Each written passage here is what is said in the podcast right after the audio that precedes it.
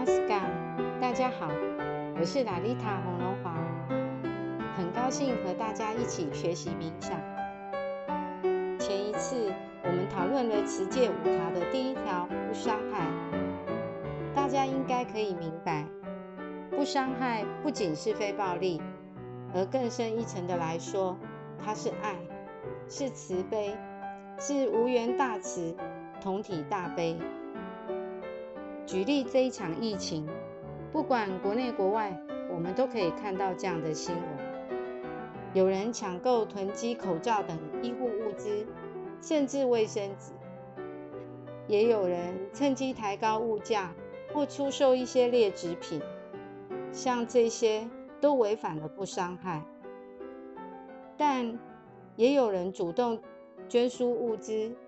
有人主动在小区提供各种协助与服务，这是积极的不伤害；而医护人员在第一线全力诊治病患，数月不见家人，则是更高层次的不伤害。接下来，我们为大家介绍持戒的第二条：不被诚信。不被诚信也有翻译成真诚、真实、诚信或不亏于心的诚信。它是指在思想、言语、行为上皆以慈悲为怀。在佛教杀道淫妄九五戒当中，是妄，不妄语，不说谎，就是诚实。不被诚信，也包括忠于自己、做真实的自己、坦诚以及表达自己真正的意思，说真心话，没有遮掩，没有面具，没有隐藏的错误，更没有伪装。他最终的目标是在真实的状态中，我们可以如孩子般天真纯洁，具有如同上天般的本质。虽然说我们要保持诚实，但同时也要确保真相不伤害他人的心。因此，有一些情况下，我们不一定要遵守说实话，但这唯有当智慧与慈悲成为自己的一部分时，才能分辨及做到这一点。让我们举例来做个说明，比如。当两军交战时，很不幸被敌人捉去。敌人要你说出军事机密，这时不说或随便说说，并不违反不被诚信。再来，假如家里的长辈平时一个小感冒或牙齿痛，就要怀疑自己是不是即将不久于人世。那如果他真的患了癌症，你会告诉他吗？当你的家人或朋友得了绝症，你知道他无法承受这样的事实打击时，那么我们就不应该直接告诉他得了绝症，而应该采取其他的方法。这样并不违反不被诚信。持戒的第三条是不偷窃。当我们心中有爱，并走上不被诚信之路时，我们的思想、言语以及行为都会以恰当的方式表现。尤其不会觊觎或对属于别人的东西有占有的念头，更不会拿走别人的东西，甚至因而伤害了他们。如果我们能够富有共情之心，不仅不会从生活窘迫的人手中夺走他们的食物，更进一步会协助他们取得所需的东西。不偷窃，在佛教杀盗淫妄酒五戒当中，则是盗。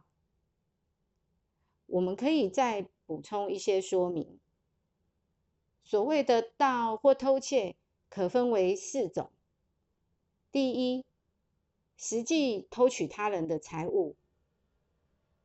第二，虽然没有偷取，但在心中已经有了这样的念头。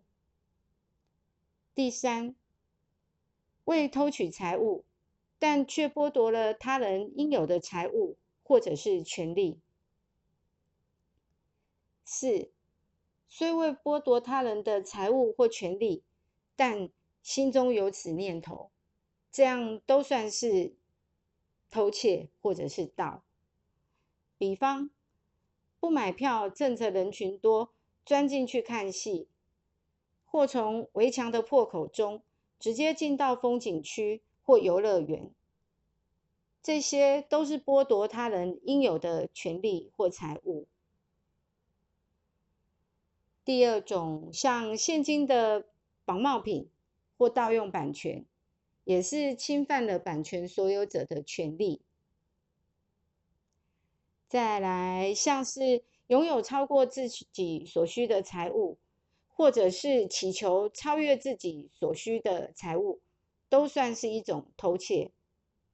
因为这个世界是大家所共有，如果每个人都祈求或获得超越自己所需，那么财务资源就无法充分利用，也可能影响到别人应得的权利，同时。也可能增加自己的负担，就像人类不断的盖房子，扩充都市的范围，使得林地越来越少，迫使动植物的生存受到威胁，这就影响了其他物种生存的权利。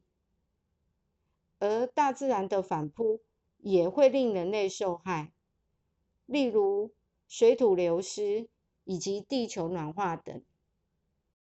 持戒的第四条是心不离道，心念始终要注于更高的本质，或者说是至上本体。有些人将心不离道翻译为感官节制，在佛教杀道淫妄酒五戒当中，则是戒淫。虽然绝大部分的书籍注解都译成禁欲，但梵文的“心不离道 ”（Brahmacharya） 这两个字合起来的字义是“行走在道上”，也就是心不离道，或者是以道观道。之所以有人将其诠释为禁欲，我们可以看佛教的出家人、和尚或尼姑，以及天主教的神父或修女，他们都是不结婚的。看来。中西方的宗教对于修行者的概念，就是禁欲和修苦行了。然而，我们的心念可以精细，可以出钝，端视心念导向与归属的目标而定，也就是依所接触的环境、人、事物是什么来决定的。从事心不离道的修持。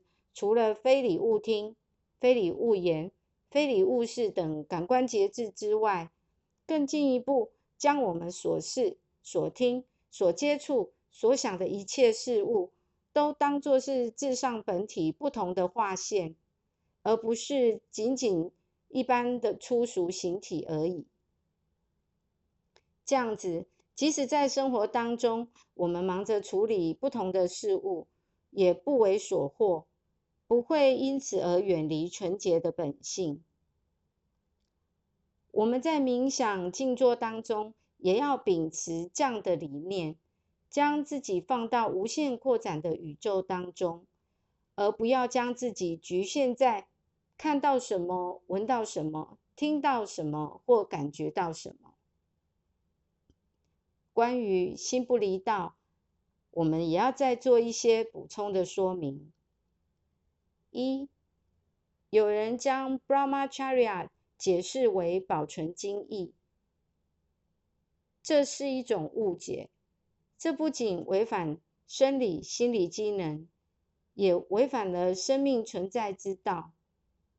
虽说禁欲可以保存元精，转化生命能，对于元神的镇静多少也有帮助，但谈到节制欲望的修持，绝对不是靠压抑或克制，而是靠生命能的提升扩展。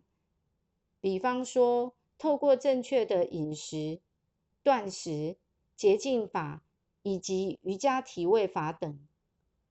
所以，重要的是如何能使能量转向精细，去从事更高目标的工作或服务，而不是靠压抑的方法要求禁欲或戒淫，更不是要求人要独身不结婚。只要我们没有成为欲望的奴隶，结婚和生育后代也是大自然的规律之一呀。二，心是拉着马车的一匹马，如果没有一个好的车夫指引方向，这个马会到处乱跑，甚至拉着马车往悬崖跳下。感官节制或心不离道，是帮助我们。从所有外持的倾向当中解脱，从冥想和瑜伽修习当中所带来的平衡，去达到节制的状态。当我们安住在那种状态的时候，我们所有的行为和思想就会自然而然的具备 Brahma 道的品质了。持戒的第五条是不异于物。也就是不沉迷于维持生命基本需求之外的意乐，也可以说是不占有。在享受任何事物时，对主体的控制称为心不离道，而对客体的控制呢，则称为不异于物。人为了生存，有其最基本的需求。当我们越执着于外在事物，贪求色、声、香、味、触等感官的享受时，或者受到自己一些思维规则、价值观或外在各种法的束缚时，我们的心灵越来越无法开展，并且无法导向精炼。因此，不异于物可以帮助我们身心灵的提升，在物质及心理上都不执着。不异于物意味着，即使你有某种东西，但你不会被占据，也不会被制约、被控制。例如，我们不会因为今天早晨起床没有喝咖啡，就一整天没有精神。那些迷幻药品。或酒精等会让我们上瘾，让我们心智与生活导向惰性的物品、兴趣或习惯，则都是违反了不异于物。不异于物也包括不被自己的自我所控制。例如，有些人被赞美之后，就会高兴的像飞起来一样，无法做正确的判断。有些人执着于感情或关系，而无法割舍或放下；有些人则执迷于名声，甚至因而变得态度傲慢。其实，这样的自我在更高的维度中，都会变得毫无价值的。但我们同时要说的是，不异于物、不执着的状态。并不是说我们就放弃了，而是我们拥有选择的自由，而且愿意与万有分享。好了，到这边我们将持戒的五条简要的说明完毕了。总结持戒的这五项：一、不伤害；二、不被诚信；三、不偷窃；四、心不离道；五、不异于。都能让我们生活在城市中，但又不限于其中。就像莲花出于淤泥，却能洁净芬芳，并且这五种品质都取决于爱。祝福大家用一颗充满爱、喜悦和知足的心，营造出一种生命绽放的环境，并且没有任何强迫或伪装。Namaskar